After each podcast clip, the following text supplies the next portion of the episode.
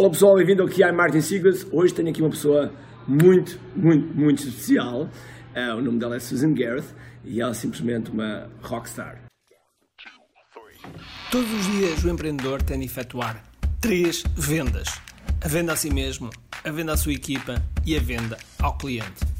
Para que isto aconteça com a maior eficácia possível, precisamos de algo muito forte: marketing. Marketing é a única resposta possível para fazer crescer pequenas empresas que não têm um músculo financeiro para enfrentar os tubarões do mercado. Por isso, a pergunta é: como é que podemos fazer um marketing que seja poderoso e ao mesmo tempo não esvazie os nossos bolsos? O meu nome é Ricardo Teixeira, sou empreendedor há mais de duas décadas e um apaixonado por marketing. Todas as semanas procurei partilhar estratégias e táticas de marketing que procurem responder a esta pergunta. Bem-vindo ao QI Marketing Secrets. Hi, Susan. Hello, Ricardo. Hi. So, first of all, thank you very much. One of my, one of my favorite people. You're so sweet. yeah, no, it's true, it's true. It looks like tho- those shows that people are, you know, saying good things for Yeah, each yeah, other. yeah, yeah, yeah, yeah. But it's true. It is true. It is true. It is Good true. friends. And so, Susan is like one of the most amazing people that I know in terms of community, to build community, to build culture. Mm-hmm. And so, if you would give like a framework, what would you say? Uh, Always to um, number one, be of service, and um, when I put out a post of any kind, a blog post, a Facebook live, I always I always sit for a moment of silence and think. What is it that people need? I mean, it's it's easier easy to to go to a survey and see what questions were asked, and that's always a great thing to do. But if you want to be spontaneous and go, it's just easy to talk about what we want to talk about. But if you ask that question, what do people need? And you will get authentic uh, answer coming back that maybe, you know, if, if it's just one person who I help profoundly that day, you are happy. then I'm happy. So, so I think that's that's the big thing is you you, you s- start about what do people need, and then from there, like you want people to be successful, whether they buy your product, whether they use your product. You you want success, you know, and. and um, I think that that comes back to knowing what is your mission, what path are you on, and so I see so many people that are unhappy with not having enough success or if a student leaves them and starts developing their own product and i think that comes back to not being so sure of the the what the mission you're on so for example for me my mission is to make the make life better for world uh, dogs all over the world Yeah, we should have we should have started from there, but who cares? yeah. And so if that's my mission, then every time somebody breaks away and starts their own school, they're they're helping my mission, aren't they? yeah, yeah. So, And by the way, your mission, share your mission. so my mission is to help uh, dogs worldwide be better understood by their owners and owners worldwide to uh, understand how to reach their dogs so that they have the best relationship.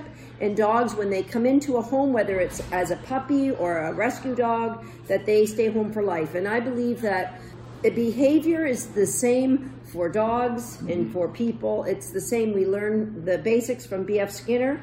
And so I have a mantra that says, uh, our dogs are doing the best they can with the education we've given them in, I the, like in the environment we're Which can apply to everything, right? Children are doing the best that they can i with the education we've given them in the environment we're asking them to perform.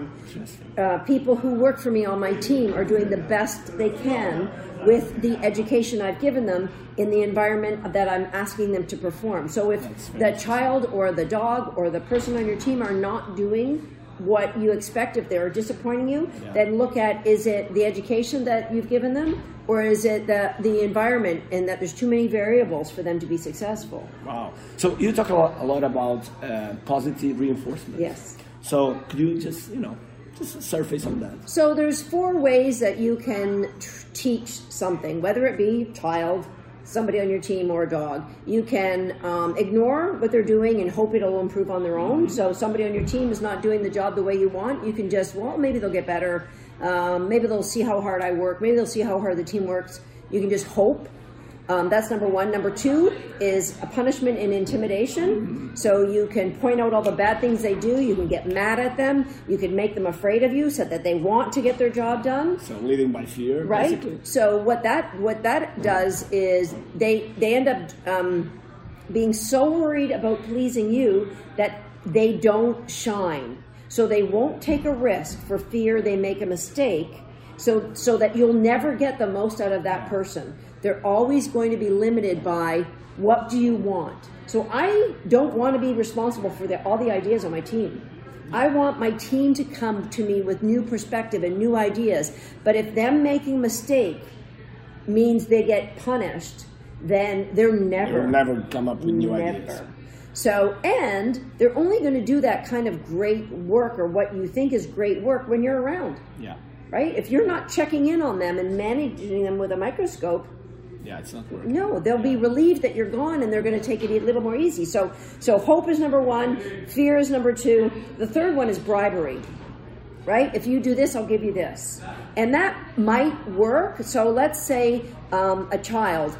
They that, that you say, oh, if you clean your room, I'll You'll give get- uh, you'll get ice cream. Well, what happens is they learn not to do anything until you offer them a bribe.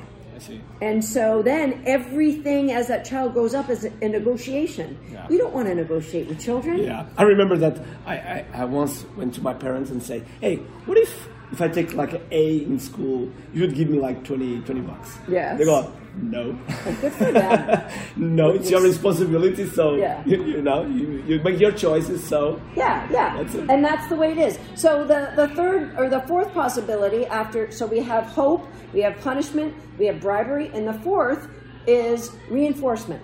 So that you you set that child, pet dog, or any animal you're dealing with, or employee, um, you set them up for success by saying, here's the tools that I would like you to work with.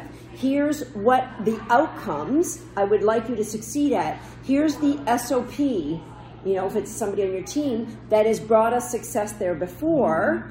And if you have new ideas, bring them to me, but this is the way we know you can have success. So, and when they when they have success, then you celebrate. Every small thing needs to be celebrated because That's you important. can't celebrate you can't achieve the big things e- even for yourself unless you learn to celebrate the little things. So you, we know that as athletes Exactly. right? Yeah, you exactly. have to yeah be critical of yourself. Push yourself to be better but but every day look at what you can celebrate that you've done well. Yeah. By the way, so Susan Garrett is uh, 17, 17 times. 35 i don't know 35 times national in us and canada and i don't know how many gold medals i have honestly at the world championships. Um, I, I i don't honestly i don't know You don't care, would be basically, it's like- so yeah. i know that i have i think four all-round world championships and then many individual medals i don't know that sounds very boastful but that's not why i No, but I, believe it, believe it. Susan is it's like just this. fun. Yeah. just- so, so I usually say that to be unstoppable, you have to have five keys, which is energy, mindset, strategy, action, and connection. You know, connection Yes, with people. Because yes. if you go alone, you cannot do nothing.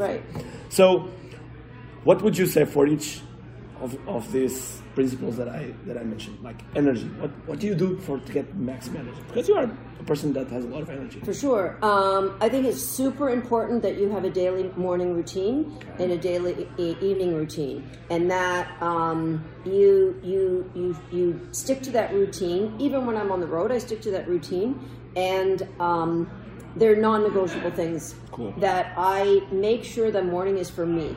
So I'm very fortunate that the people in my life don't like to get up early in the morning. So, it gives you space, it gives me the time for it to be for me. And so, so, the dogs don't go and my mess dogs, you. know, they know that, uh, yeah, that I, that they just sleep. They're like, well, she's a crazy person. It's too That's so early. cool. So yeah, I'm usually, I have uh, a minimum of four hours in the morning. That is that I just do the things that I do. Yeah. So routine in the morning uh, for mindset. Well, Which is something that we work a lot, so- So I meditate. I do visualization every day. Um, I, I practice daily gratitude every evening Mm-hmm. before I go to bed, and I'm constantly reading books about mindset. That's awesome. And the third is strategy.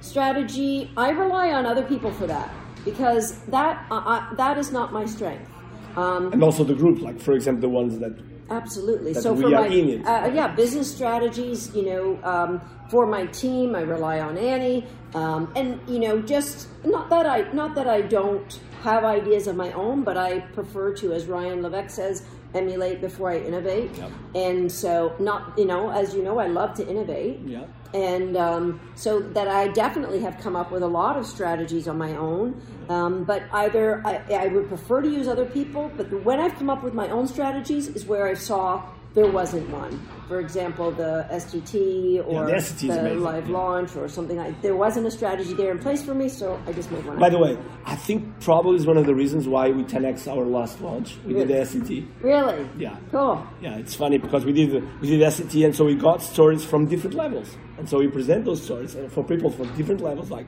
selling the first thing online Yeah. or have a launch of 140k. Or, It allows people to see what's possible when you share the success of others. And people who would be afraid to take a chance on themselves are more likely to take a chance on Yeah. themselves. And by the way, I, I don't want to go other way, but but me and, and Susan have a, a, a lot of things in common. But one of the things is we love our uh, the student success. Yeah, absolutely. Because I have students that have done way way better Yeah, than me. yeah, yeah. I'm really happy. I. I love when students can beat me and be so much better at me because it just, I mean, for two reasons. Number one, it says a lot about our program. Exactly. And number two, it inspires me to be better myself. awesome. So action.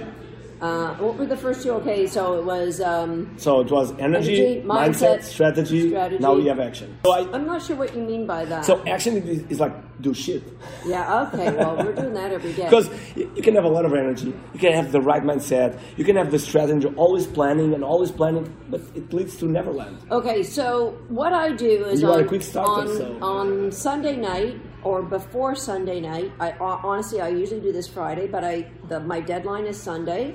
Is I review my quarterly goals, and then of those quarterly goals, what do I have to do this week in order to progress those quarterly goals? And then from so then I write out there what are the the three big things that I want to to take down this week in order to take down those you know quarterly goals, make them uh, more possible. And um, I always put five, but my goal is three, and um, I'll put two in the reserve. Personal goals and company goals? Or Yes, both? both. Both. So that is done Friday night, um, but no later than Sunday. So, and then it just makes it the week easy Yeah. because I get so focused or busy on something, and then I'll just Yeah. go to my desk and go, boom, these are the things and that you I get see. and you get clarity. so Yeah. easy to jump into action. Cool. So now we have the fifth one. I usually say you can you can do the energy, mindset, strategy, and action, but to go to another level, you need connection. So what exactly you do for connecting more people to get you know? Um, I think you know you need to be connected to your purpose before you can connect to anybody. Mm, I like that. and so um, to to stay no matter how big i grow i like to stay connected to the students are, that are doing the work so there i certainly don't teach all of the students anymore um, but I make a point to visit and and uh, read what they're doing and watch the videos because we ask them to post their videos. So that's a big thing, and um, I love Facebook Lives. Yeah. So that is a, a way, and I do I do all the social medias that I can. I, I mean, I mean, I'm even on Yeah, TikTok. TikTok also. right? Yeah, it. and, And and now this month I'm starting a new uh, podcast. That's so cool. yeah, so say the name. so uh, it's shaped by dog. And it has an amazing logo. If if we can, I'm gonna put here the logo, okay, like here, and so you can see, and the link below. When, when the podcast going to be Uh, this month it should be, Cool. uh, Awesome. and, and it and it and it will have something for business owners, and but it, because it's all about behavior. Yeah. And the better you can uh, learn to understand behavior, the better you will be as a friend, as a parent, as a spouse, as a business owner, as uh, somebody who is coaching people. Right. And as a marketer, Yeah. because marketing is just about connection and relationship and understanding behavior, and so yeah, that's that's what we're Awesome. all about. So, where people can find you? Uh, dogsthat.com. So it's Okay, uh, I'm gonna put here in the link. yeah, and um, yeah, especially if, if you have a dog or if you don't have a dog. Again, it goes back to behaviors. That's awesome. So, final word to our audience. Uh, well, you're in good hands with this guy. so if you can just um, mimic mimic the, the five strategies that, that he has shared with you today and what he does. I mean, that's how you get to be successful. You want to be around people who are successful, and, and he's an authentic human being. Thank you. so Thank you. that's my best advice. Thank you, Susan. Thank you, Susan. Oh, you're welcome. Thank you, Ricardo. Ok, pessoal, foi mais um episódio do QI Marketing Secrets e não se esqueçam, eh, hoje tivemos realmente um, um, um convidado absolutamente super especial e por isso deixem aqui os comentários que eu gostaria de muito ler. Então vá, pessoal. Tchau.